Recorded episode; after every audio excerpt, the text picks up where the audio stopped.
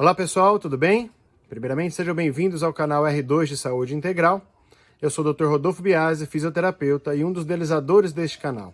Venho aqui agradecer a todas as pessoas que nos seguem, que compartilham conosco dessas informações que nós passamos e confiam em nosso trabalho.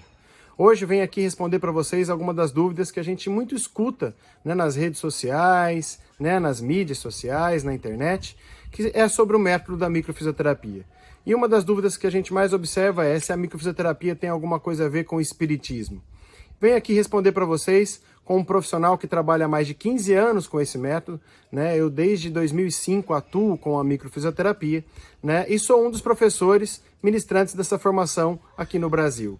Então venho dizer para vocês que a microfisioterapia não tem nenhum cunho religioso e dentro da sua formação não é estudado nenhum tipo de envolvimento com religiões. Os dois criadores do método, o Daniel Grosjean e o Patrício Benini, que são fisioterapeutas formados na medicina osteopática, começaram seus estudos desde a década de 80, embasado muito em ciência da embriologia, da filogênese, da física quântica e também da fisiologia e anatomia corporal.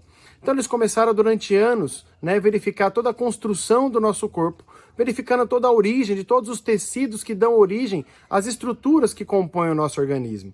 Então todas as vísceras, os órgãos, o sistema nervoso, os músculos, os ossos, eles foram estudar isso de uma forma mais aprofundada, principalmente dentro da embriologia, que é todo esse estudo do embrião, desde a sua concepção em toda a fase gestacional.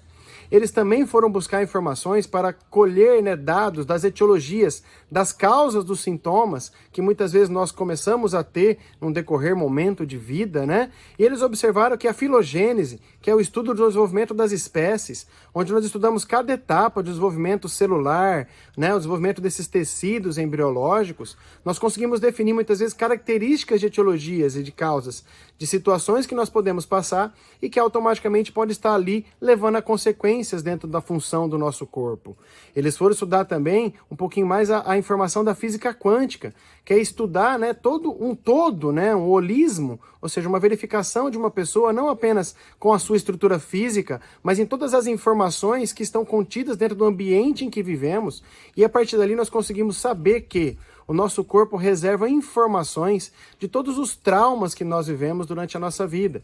Até mesmo informações que eu carrego das heranças de família que nós carregamos, né? Isso pode possivelmente hoje estar levando a circunstâncias e alterações do nosso funcionamento.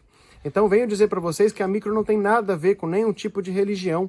Né? Na realidade, é um método embasado em diversos estudos em ciência e que busca cada vez mais conhecer o organismo como um todo dentro de uma integralidade dessas informações e tratar o indivíduo não apenas em sua patologia ou em seu sintoma, mas em tratar em todas as causas possíveis que levam a esses sintomas. Quem tiver mais é, é, dúvidas e querer saber um pouquinho mais sobre, sobre esse método, siga a gente nos nossos canais aí, no Instagram, no R2 Saúde Integral, ou no próprio YouTube, o R2 Saúde Integral, que já tem informações ali mais sobre a microfisioterapia e sempre nós estamos incluindo novas informações para que vocês possam conhecer um pouquinho mais esse nosso trabalho. Do mais, muito obrigado pela presença de vocês aqui, um abraço a todos e até uma próxima.